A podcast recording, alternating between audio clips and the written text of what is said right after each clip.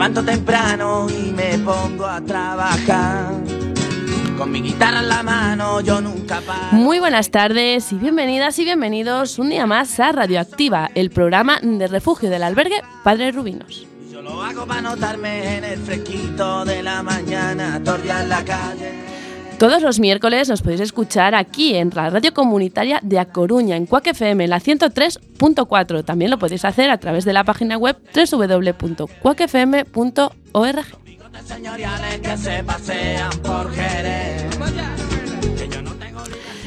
Comenzamos este segundo programa de esta octava temporada. Al igual que el pasado Radioactiva, será Fabián Rama el encargado de dar el pistoletazo de salida hoy con una reflexión acerca de una lacra de nuestra sociedad, el desempleo.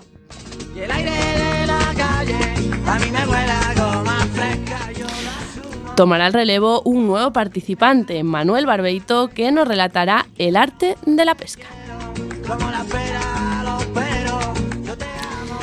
En los deportes, Jennifer Méndez, que se estrenó con estas ondas con una fantástica entrevista la anterior temporada, hoy nos viene a comentar el paso de nuestra selección por el Mundial.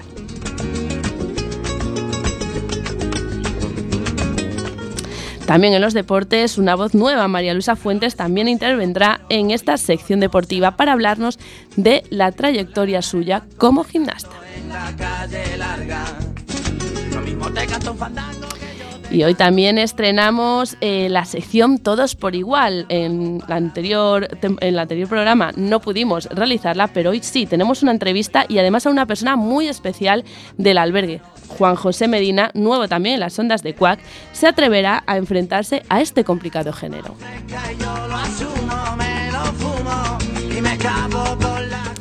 Y ya por último, hoy inusualmente cerraremos con espacio musical. Y además no será un espacio musical al que estamos acostumbrados. Joana González esta semana repite y promete sorprendernos. Este programa está realizado por personas del albergue Padre Rubinos que hoy nos acompañan con sus voces. En la parte técnica se encuentra Jackie y yo soy Clara de Vega.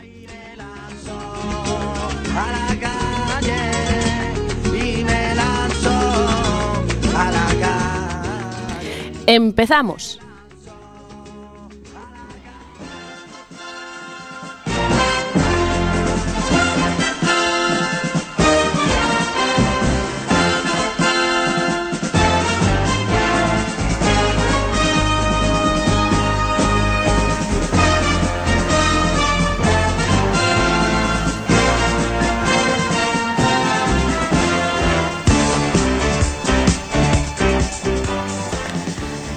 Saludos a los radioyentes desde aquí, desde el estudio José Couso.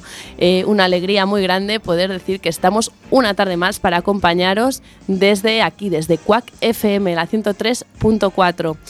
Eh, suena el equipo A y como no tenemos que presentar a ese equipo que nos va a acompañar durante esta hora. Empezamos por el fondo. Jennifer Méndez, muy buenas tardes Jenny.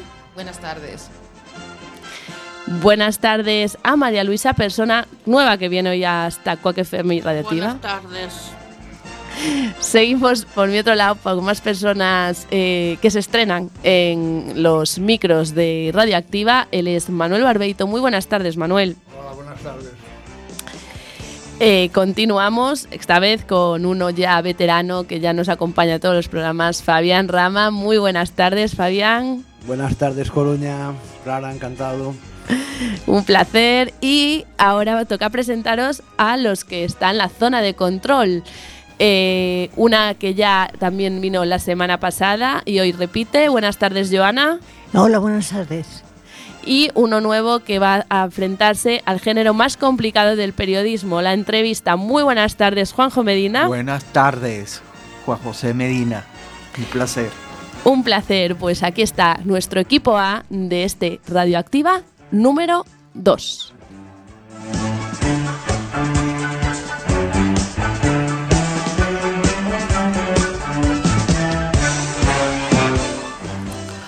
Pues como adelantamos en el inicio del programa, en la cabecera, eh, el primero en intervenir será Fabián Rama y lo va a hacer con una reflexión sobre una lacra, como decía, una lacra de la sociedad que pues no, no se da abordado de una manera de una manera eficaz, ¿no?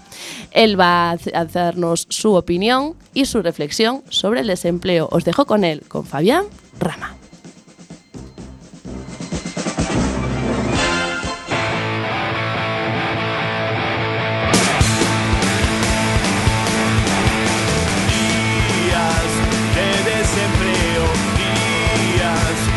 De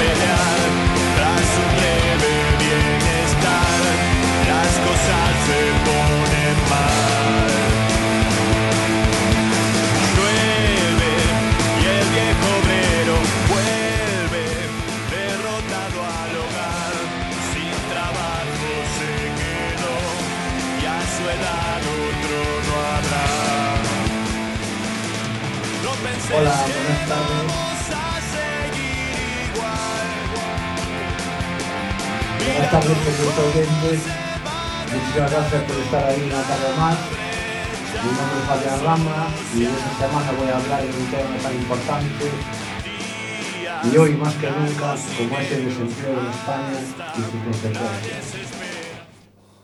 Para el pobre tipo aquel con seis hijos sin comer. Desde hace años, el alto nivel de desempleo en España, uno de los problemas más preocupantes que afecta a las personas en edad de trabajar, con serias consecuencias económicas y sociales.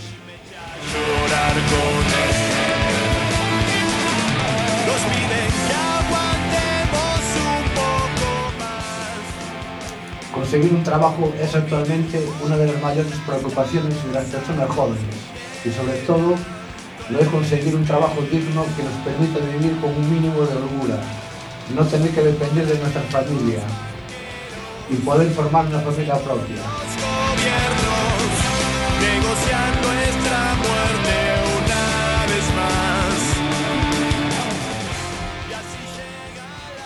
Se habla de la baja natalidad en España por las dificultades, entre otras cosas, para poder asumir económicamente la formación de una familia, lo que contribuye al envejecimiento de la población, puesto que apenas nacen niños para reponer el número de personas mayores que mueren.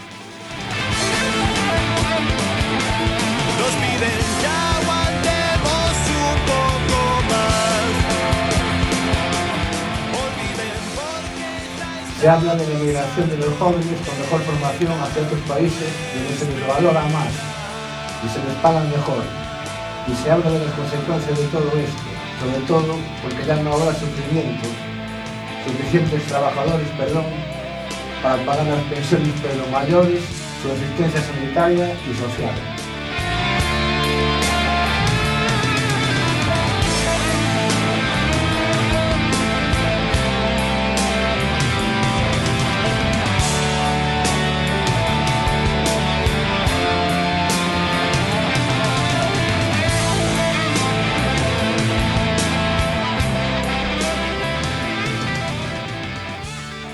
Creo que no se habla tanto de la consecuencia más directa para los jóvenes en empleo, como es la exclusión social y la falta de oportunidades que nos genera ansiedad, insomnio, desilusión, incertidumbre, pérdida de autoestima y confianza en uno mismo.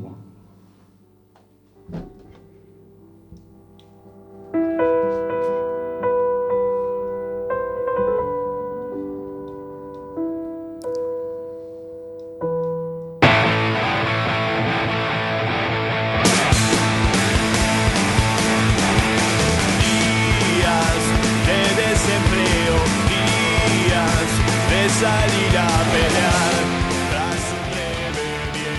No, no es nada fácil superar esta situación sin ayuda. Por eso es tan importante el apoyo de profesionales que nos ayuden a salir de esa depresión y la presencia de personas de confianza que nos orienten para, para planificar el día a día.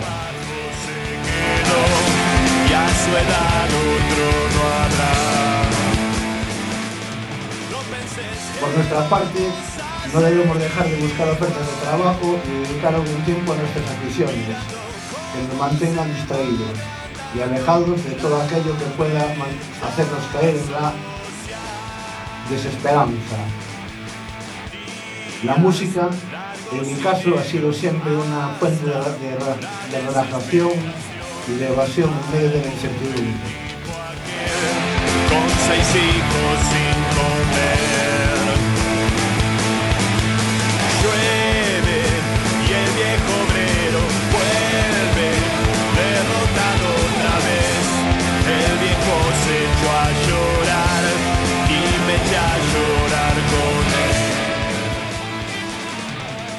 Queridos oyentes, y ya para terminar mi intervención hoy, podría acabar de muchísimas maneras, pero justo ahora me viene a la cabeza con una frase del gran seleccionador de Países Bajos en pleno mundial, don Luis Van Gaal, que dice, siempre positivo, nunca negativo.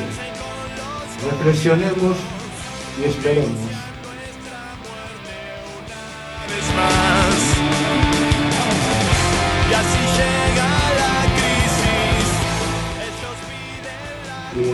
Muchísimas gracias por estar una tarde más acompañándonos. Os esperamos la próxima semana con más y mejor. Muchas gracias.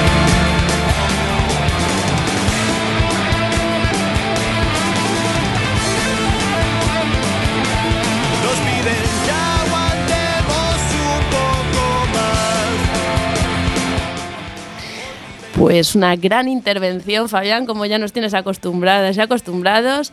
Eh, iniciaste esta andadura ¿no? por la radio haciendo música, eh, creando un espacio musical diferente, ¿no? Haciendo siempre eh, cada sección eh, tenía que ver con un día internacional, especial y siempre eh, las canciones pues eran un poquito esa, con esa temática, cosa que nunca se había hecho.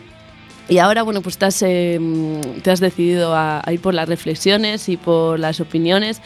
Y bueno, una gran reflexión y como dijiste al final, ¿no? Siempre positivo, nunca negativo, nunca choveu que non escampara, como decimos aquí, ¿no?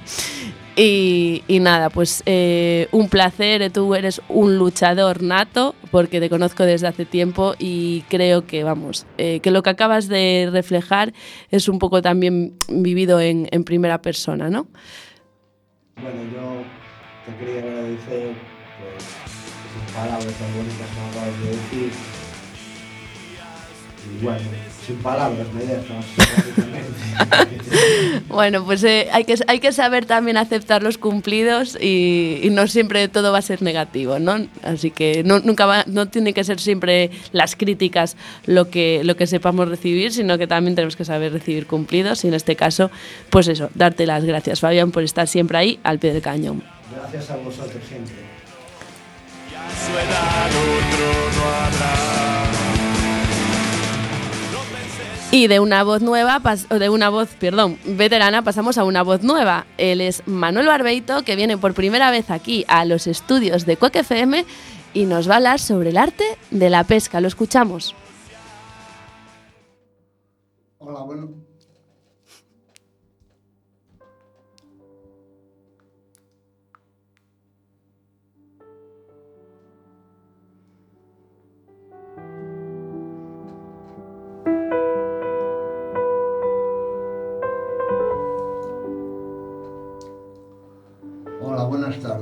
Soy José Manuel y soy pescador. Hoy en este programa os voy a contar una jornada de pesca a la que he bautizado con el nombre de, valga la redundancia, una de pesca.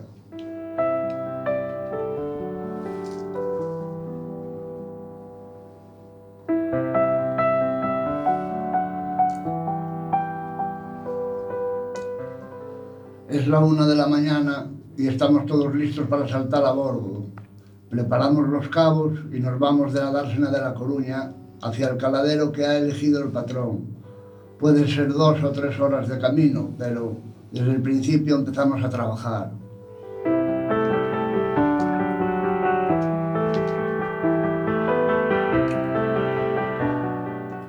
Sacar la carnada de la nevera, empatar los anzuelos, lo que sea, trabajo general. Todo el mundo está ocupado y cuando llegamos al caladero cada cual se pone en su sitio. Unos en la mesa de largar, otros con los barriles, otros a los palangres, todos estamos ocupados.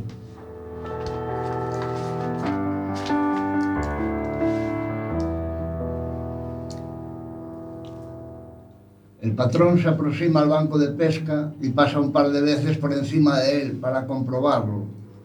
Luego nos avisa para ver si estamos listos y manda tirar la boya del comienzo al mar.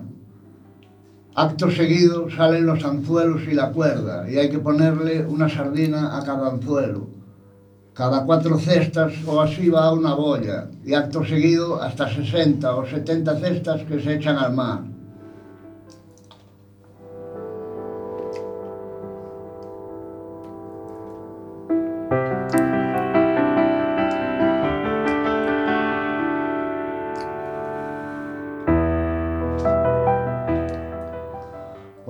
Acaba, se avisa al patrón para que marque las coordenadas de las boyas, para encontrarlas luego por la mañana. Y a la mañana siguiente se empieza a levantar todas las cuerdas y anzuelos que se tiraron por la noche al mar, al mismo tiempo que los pescados que hayan picado los anzuelos, si es que ha picado alguno.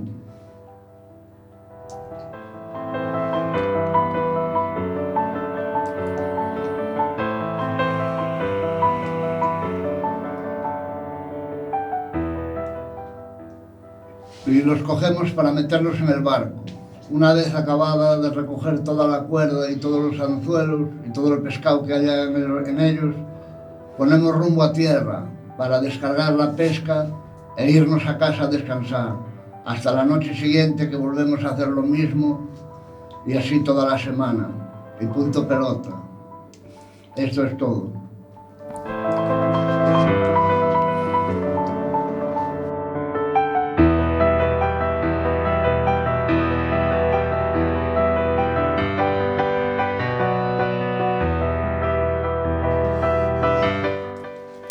Gracias. Gracias Manuel, estaban aquí comentando la jugada. Bueno, eh, un, un oficio, ¿no? Que es un, un arte al final eh, que no muchos eh, son capaces de realizar y que tú lo has explicado, pues detalle a detalle, ¿no? Lo que tú has vivido durante tantos años. Y gracias por compartirlo con nosotras y nosotros, porque eh, bueno, pues para muchos es eh, algo desconocido, ¿no? Muchas gracias a vosotros por permitir contármelo así al público y a vosotros mismos también. Muchas gracias. Pues nada, gracias a ti. Esperemos que sigas contándonos esas aventuras o esas hazañas o, el, bueno, el oficio y igual seguramente tuvieses muchas anécdotas que contar de esos eh, eh, de esas embarcaciones, bueno, como no me sale ahora, de cuando se embarcáis al mar, ¿no? De cuando, de cuando navegáis y de cuando eh, fa- faenáis, que no me salía. Eh, así que esperamos con, con ilusión pues que nos cuentes a veces alguna anécdota, que seguro que tienes eh, unas cuantas para compartir. Muchas gracias a vosotros. Gracias a ti, Manuel.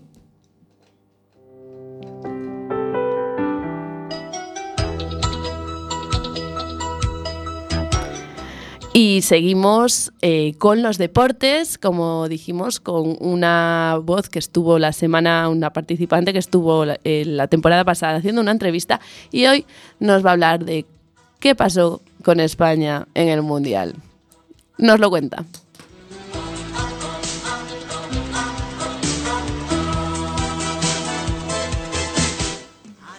Bueno, hola, buenas tardes, soy Jenny y hoy vamos a hablar, iba a decir de cómo lo estaba haciendo España en el Mundial, pero, pero ya no. Ya.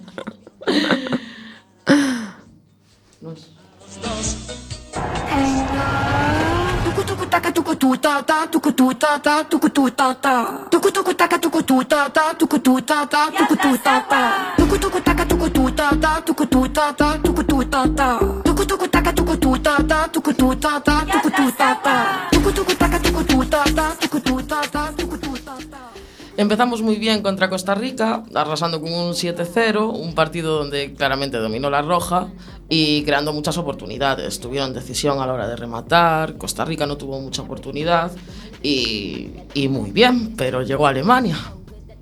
Clingy. I'm even wetter when I do it the henny. We got these so pressed, but break lights. Them bars really ain't hitting like a play fight.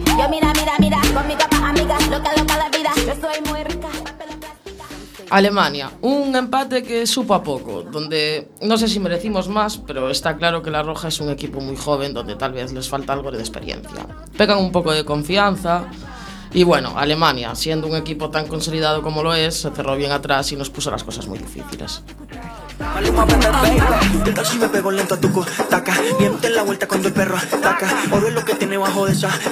Mm, qué lindo me trata. Cuerpito 60-90. Ella es gol al minuto 90. No lo alquila ni lo y llegó Japón.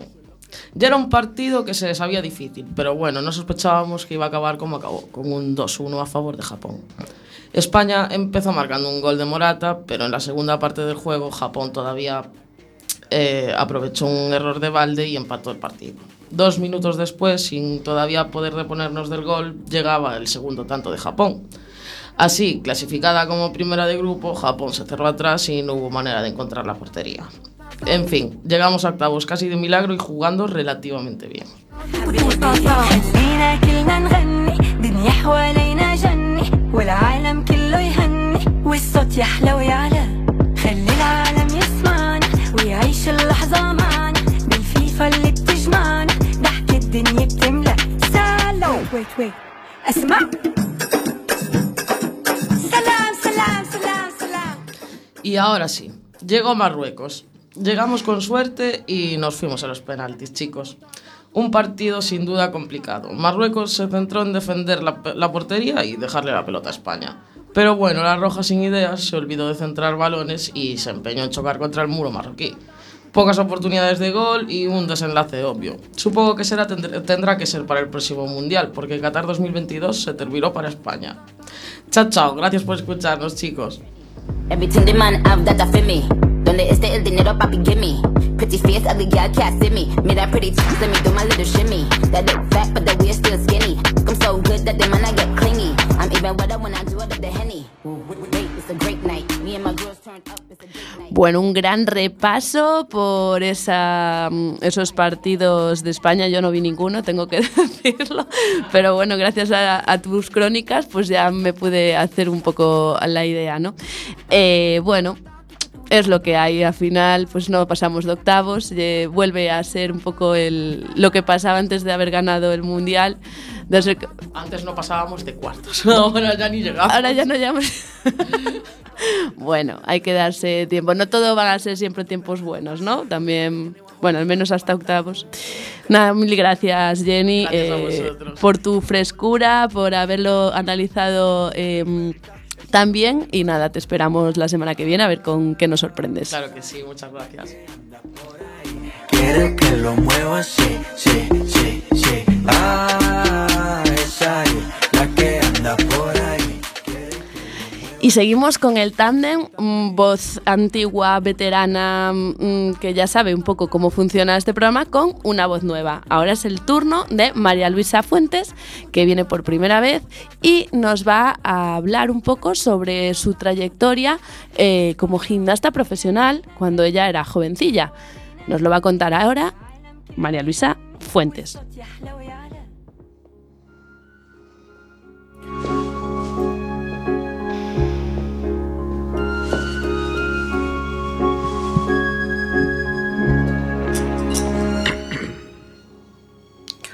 Hola, buenas tardes a todos y a todas.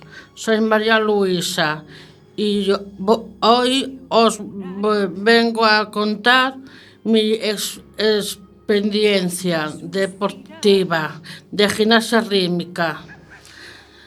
desde los 12 años hasta los 24. grande como el mar.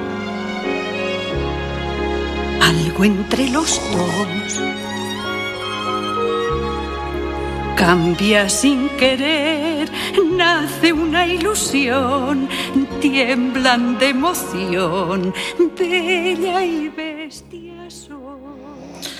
Recuerdo que en el año 1997 hicimos un viaje con el equipo de gimnasia rítmica a Valladolid. Allí realizamos el ejercicio de pelota y aro individual- individuales y, en grupo. Y los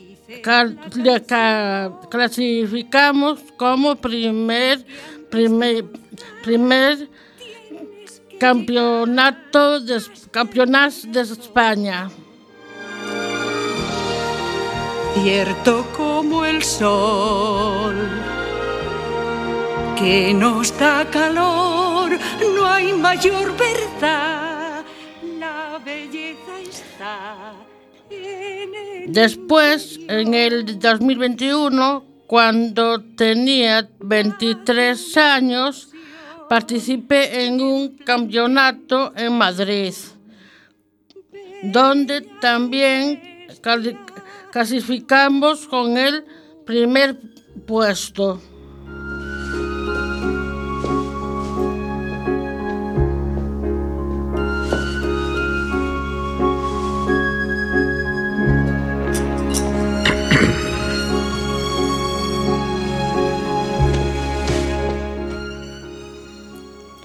Tras re- recibir los pre- premios, las medallas y las copas, nos pusimos el chándal del colegio y nos fuimos al zoo. Allí vimos las focas, las- los leones, las serpientes, los, los delfines, los elefantes y las querer, Fue tiemblan de emoción, bella y bestia.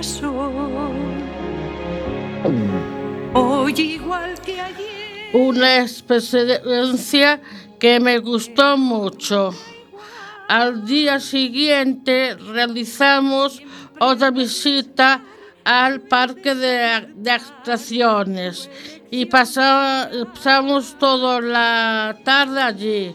Comimos, nos subimos en todas las atracciones y estuvimos hasta las 8 de la tarde. Comen- comentó en el que nos dirigimos al hotel. Cierto como el sol, que nos da calor, no hay mayor verdad. Cuando acabé el colegio dejé el equipo porque mi madre estaba enferma y tenía que cuidar, cuidarla. Y ahora que tengo hijos, me gustaría poder llevarlos también al zoo de Madrid y al parque de atracciones de Disneyland, París, donde también me gustaría visitar la Torre Eiffel. Y este fue mi re- resto. Muchas gracias por todo, es- escucharme. Oye una canción que hace suspirar y habla al corazón de una sensación grande como Gracias, María Luisa. La, la la verdad que es la primera vez que tenemos a una gimnasta que fue campeona de, de España. Así que bueno, es un honor y la enhorabuena de- desde aquí. Y gracias por compartirlo y venir a contarlo aquí a, a Radioactiva. Muchas gracias, María Luisa. De nada. Bueno, pues nada, nosotros volvemos en un ratito, no os vayáis.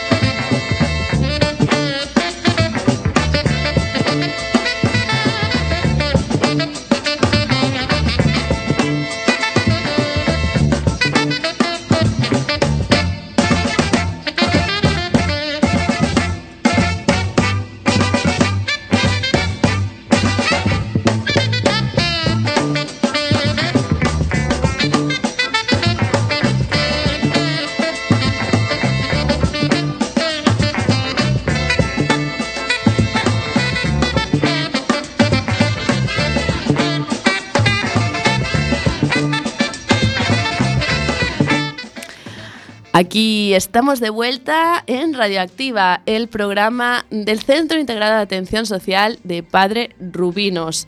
Eh, estamos eh, aquí en el Ecuador del programa, son las 6 y 32 minutos, eh, exactamente una hora menos en Canarias.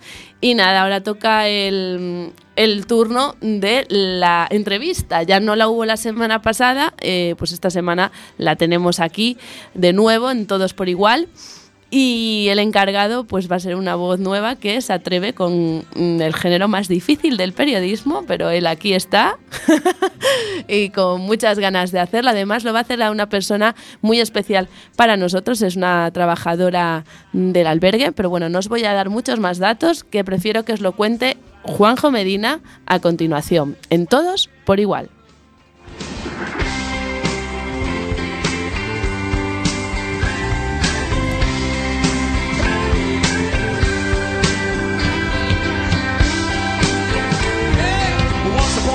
Blind. Buenas tardes. eh, eh, uno puede preparar todo, escribir todo, eh, tener un guion perfecto, pero todo se puede derrumbar en, en segundos. Y volteé mi mirada y vi José Couso. Y para mí es un honor estar en el estudio de José Couso. Yo estudié la rama de, de las ciencias de la salud y soñé con ser periodista cuando José Couso lo mataron porque murió por la verdad y murió por, por luchar contra eh, el guerrerismo y la guerra y decir que hoy en día Europa estamos viviendo lo mismo que se vivió en Irak. Entonces José Couso fue una despedida triste, pero te admiramos y nunca serás olvido.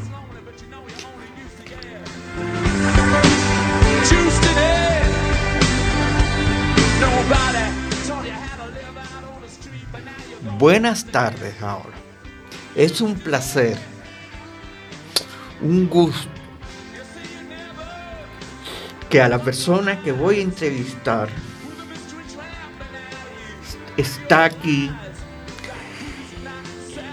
y tiene un talento demasiado, este, demasiado para lo joven que es. Y que lleva una responsabilidad inmensa e intensa. De ella solo conozco que nos regala todos los días una sonrisa. Todos los días que pertenece un gran cariño que es de la generación Z y yo soy de no sé qué generación, pero le llevo una gran brecha generacional. Este, solo conozco que sufre de pánico cuando se sienta en una butaca de un avión y tiene que volar un martes 13 que se va de viaje y en avión. Esto dice todo de ella. Con ustedes, radioescuchas, usuarios de estas ondas hercianas, tenemos a Sara Pampín Vázquez. Esto es todo por igual. Bienvenida. Hola, buenas tardes, Juanjo. Muchas gracias. Te voy a hacer la primera pregunta. Ya que te vas de viaje y te vas un martes 13, llegas al mostrador del aeropuerto de Alvedro de, de A Coruña. ¿Y cómo te presentas tú? Bueno, pues ante todo muchas gracias por tus palabras hacia mí. Y bueno, me presento como una persona muy miedosa con los aviones, pero bueno, que no dejo que me frenen, muy supersticiosa, porque soy súper supersticiosa. Y cuando cogí los vuelos no vi que era un martes 13, si no, no los hubiera cogido. y, y nada, sobre mí, pues, pues soy la trabajadora de enfermería, llevo dos años, tengo 25 años y, y bueno, y estoy súper feliz trabajando en el albergue. Y, bueno, aquello es un aprendizaje con- constante eh, y desde que estoy ahí pues he crecido muchísimo. Te voy a incomodar, porque nos vamos para el siglo 1668. Un duendecillo nos manda para Francia de 1668. Y nos vamos a encontrar con la persona más avara que creo que nunca existió en la ficción, que es el avaro Apargón, de la obra de Molière, El avaro. Y te voy a poner un reto. ¿Cómo lograrías convencerlo de la necesidad del financiamiento y que Padres Rubinos, la, la real institución benéfica social Padres Rubinos no se cierre y depende de ti? ¿Cómo lo convencerías con palabras? A ver, yo creo que más que con palabras le invitaría a que vinieran a ver la labor que hacemos, porque al final cubrimos respuesta a necesidades pues básicas, eh, como un techo. Entonces, eh, yo creo que mm, viéndolo es la mejor forma de darse cuenta, porque al final no, no nos paramos a pensar eh, la falta que hacen estos recursos hasta que realmente nos vemos pues eh, en ellos que nadie está al final libre de poder necesitar un día pues eh, un techo donde estar, un plato caliente y yo creo que mejor que verlo no, no hay nada. Lo convenciste. Este es el siglo de, de la información, de la sociedad del conocimiento, de las máquinas y de todo, y que todo se resuelve con algoritmos hasta predecir quién gana el Mundial de Fútbol. ¿Por qué no estudiar programación o una carrera técnica, máquinas, inteligencia artificial? Que por cierto la, eh, eh, acaba de ganar La Coruña, la sede de, del Instituto de Inteligencia Artificial, y es una buena noticia. Pero hoy en día, mm, cuando hablamos de inteligencia artificial, parece como distrópico que mm, nos olvidamos de los seres humanos y parecemos que la intimidad o los problemas cotidianos de los seres humanos son ciencia ficción y la ciencia ficción es la realidad de hoy en día. lo vemos en el cine, que casi todas las películas hablan de, de un mundo distrópico y no hablan del problema del hambre, del problema de la vejez, del problema de los jóvenes que no saben qué hacer. Y tú te dedicaste a estudiar enfermería, a estudiar enfermería y además sé que estás estudiando educación social. Que se necesita una gran dosis de vocación y jamás será remunerado como un gran programador de, de, de, computación, de, de, bueno, de todo, de todo lo que significa la, eh, eh, el internet y todo más allá.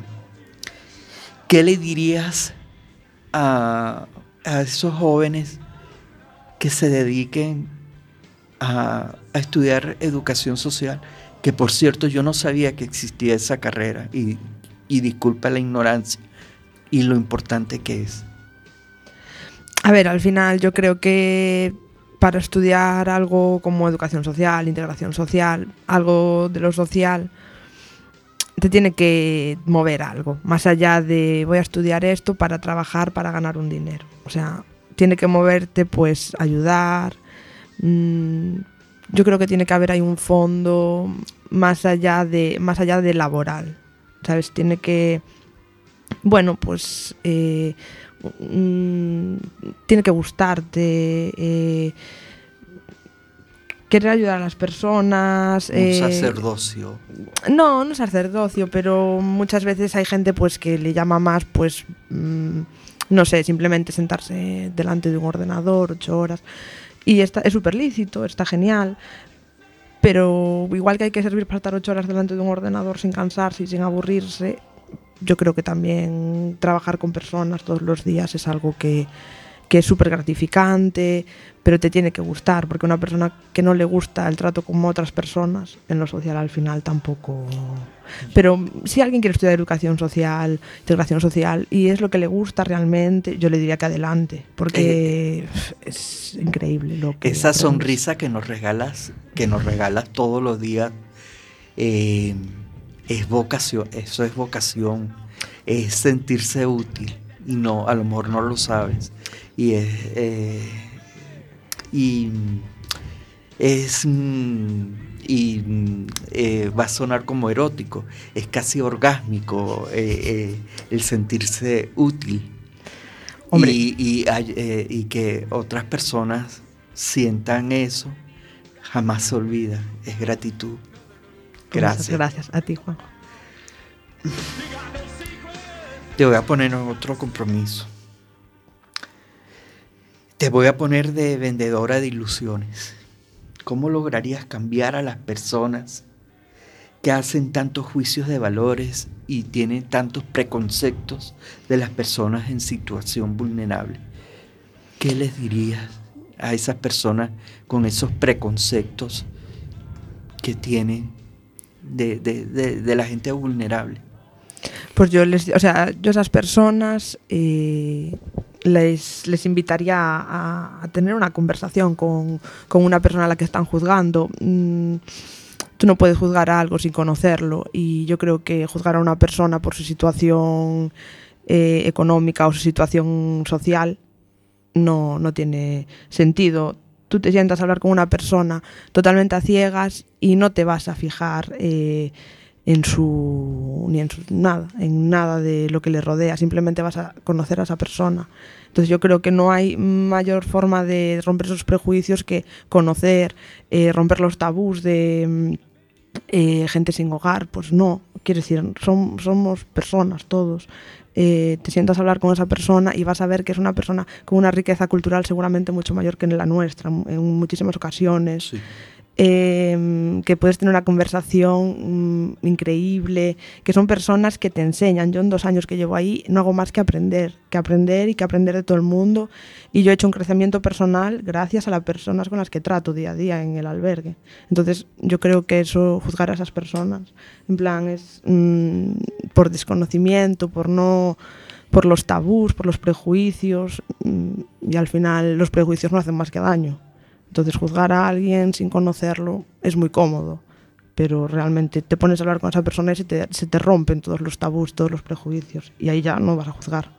Entonces yo creo que lo más importante es hablar, conocer y, y no hablar desde una posición cómoda de... La ignorancia lo hace uno audaz y el conocimiento te hace ver las cosas diferentes y aprender. Mm.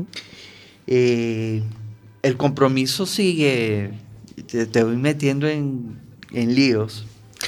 Yo hablé con Mónica y me dijo que sí, que te va a obligar, óyelo, te va a obligar a realizar una suplencia, que está cansada, y te va a sentar en el sillón de la dirección. ¿Qué sería tu primera medida como directora? Eh, a ver, yo no. Eh, no me quisiera ver yo en esa tesitura, ¿eh? La verdad, eh, no, no sé, no sabría qué hacer. Porque es un puesto muy difícil, vamos. A mí me ofrecen esa silla y salgo corriendo, realmente. Em, claro, pues no te sabría decir muy bien qué haría, porque uf, son muchas cosas. No. Es que no- mm, es un papel tan complicado y tiene tantas cosas que, mm, que no sabría ni por. Me sientan ahí y no sabría ni qué hacer, la Bueno, verdad. No te preocupes. Eh, ahora quiero hablar, conocerte un poco más personalmente. Y tengo una serie de preguntas. Mm, Una imagen que nunca se borró de tu retina. Bueno, a ver, no tengo muchas de momento, pero bueno, hay varias. Pero hoy voy a hablar de una breve y concisa. Hoy hace eh, ocho años que llego, nueve años, perdón, que me trajeron a, tengo dos perros, pues al mayor. Y pues eso es una imagen, la llegada de mis perros a mi casa. Y yo iba a decir mm, el nacimiento de mi hermana, porque también al final conocer a tu hermana allí en el hospital es... Pero bueno, ya que hoy hace nueve años que llegó mi perro a casa, voy a decir esa. Un olor. Pues me gusta mucho el. mm, No sé. El aceite de argal, estas cosas así como muy. Ese olor me gusta mucho, el aceite de argal. De argal. Sí. Y una palabra. Pues yo mm, me gusta mucho la palabra fluir. La uso para Muy todo. bonita. La tengo tatuada. Es una palabra que yo creo que fluyendo todo encaja. Entonces yo creo que fluir. Y después de la muerte. Después de la muerte, incertidumbre. Esa pregunta, quien la sepa resolver, pero incertidumbre, mucha incertidumbre. ¿Qué te puedo decir? Que siempre te digo cuando te veo todas las mañanas. Gracias. A ti, Juanjo. Te tengo una sorpresa. Este es un regalo del equipo. No, el, rega- el papel de regalo no es el más bonito Bueno, del equipo de la radio. Ábrelo a ver si te gusta. Bueno, muchas gracias. Muchas gracias. Bueno, muchis- muchísimas gracias a los dos. Ay, qué chulo. Muy chulo. Muchas gracias. Muchas gracias. Pues nada, antes de, terminar, eh, bueno, tengo que decir que llevo ocho años haciendo este programa, he escuchado miles de entrevistas y has hecho una entrevista maravillosa, o sea, poniendo siempre en unas situaciones, no has hecho la típica entrevista, o sea, te, lo agradezco y creo que es la primera vez que también venía yo a ciegas, que no sabía ni qué ibas a, a preguntar y me alegro haberlo, haberlo hecho porque la verdad me sorprendiste muchísimo. Y bueno, y antes de despedirte a ti, mi querida Sara, eh, tienes que someterte a la pregunta que se hace a todas las personas que vienen de Padre Rubinos. Y es, eh, ¿cómo definirías con una palabra o con una, ya ya que estábamos con las palabras, ¿no? Con una frase, eh, ¿qué es Padre Rubinos?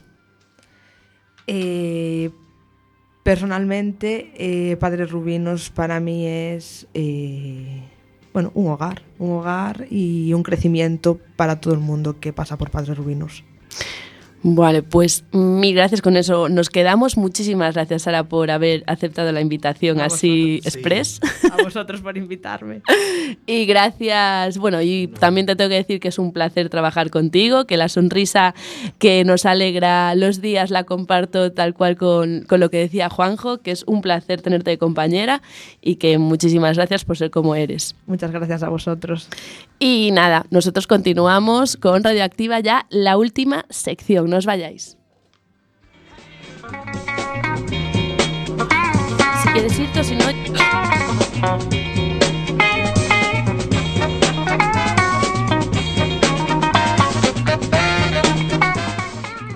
Pues rápidamente que estaban los micros abiertos, esta es la, el fallo más, eh, más típico de, la radio. Eh, rápidamente pasamos mm, a la sección Espacio Musical, que la va a hacer Joana González y la va a hacer de una manera muy diferente a lo que estamos acostumbrados. Son las 6 y 51 minutos aquí en directo en Quack FM en la 103.4. Recordad, Radioactiva, el programa del albergue Padre Rubinos. Os dejo con Joana González.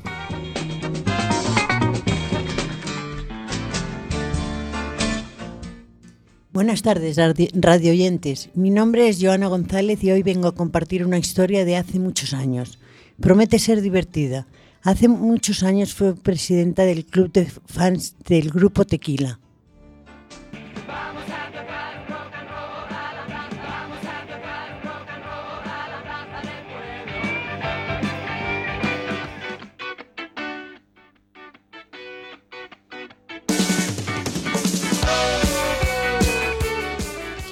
Los conocí en una discoteca. Ellos estaban dando un concierto. Yo nunca había oído hablar de ellos, fue casualidad. Me llevó mi hermano, yo solo tenía 13 años.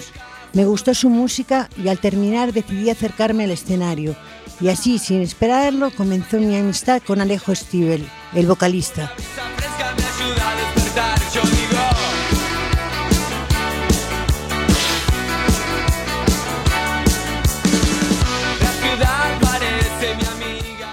Después de un rato hablando con Alejo, me presentó al resto de la banda. Intercambiamos teléfonos y quedamos para futuros encuentros.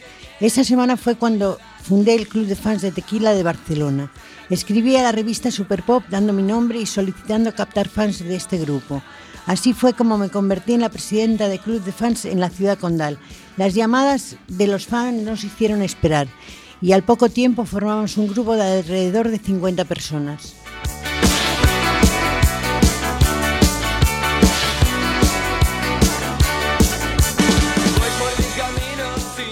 En aquella época, iniciando la década de los 80, yo vivía en Barcelona con mis padres y la banda en Madrid. Hablábamos por teléfono todas las semanas. Al ser muy caras las conferencias de aquella, lo hacía era llamar desde una cabina que tenía la caja de recaudación rota y al echar un duro caía al momento y lo volvía a meter, así podía hablar con ellos el tiempo que quisiera. Llegué a hablar hasta con la madre de Alejo y de Felipe el bajista.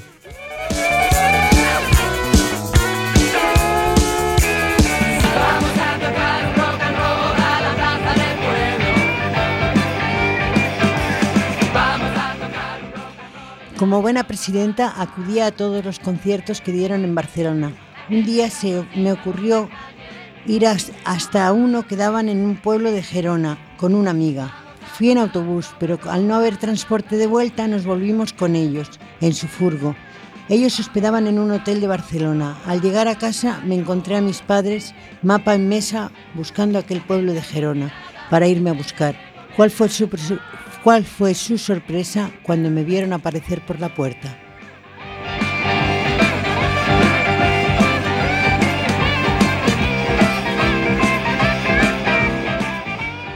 Estuve dos años de presidenta en los que compartí muchos momentos con ellos.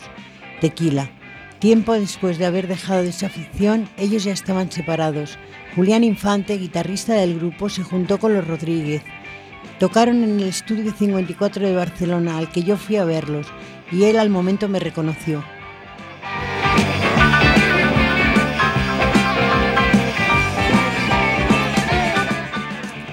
Recuerdo aquella época con mucho cariño e ilusión. Con tan solo 13 años pude compartir grandes momentos con uno de los grupos españoles más punteros de aquella década. Años más tarde, con la mayoría de edad, tuve la oportunidad de conocer a Seguridad Social, pero eso os lo contaré en la próxima ocasión. Continuará. Un saludo muy grande y hasta la próxima semana.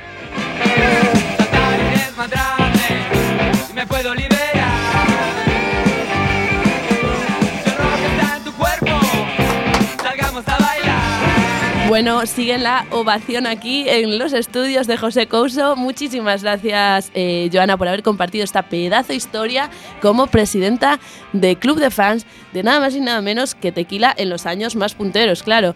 Eh, o sea, una pasada escucharte. Esperamos con ansias también el tema, el- el episodio de seguridad social. Y nada, nosotros ya sí que nos tenemos que despedir.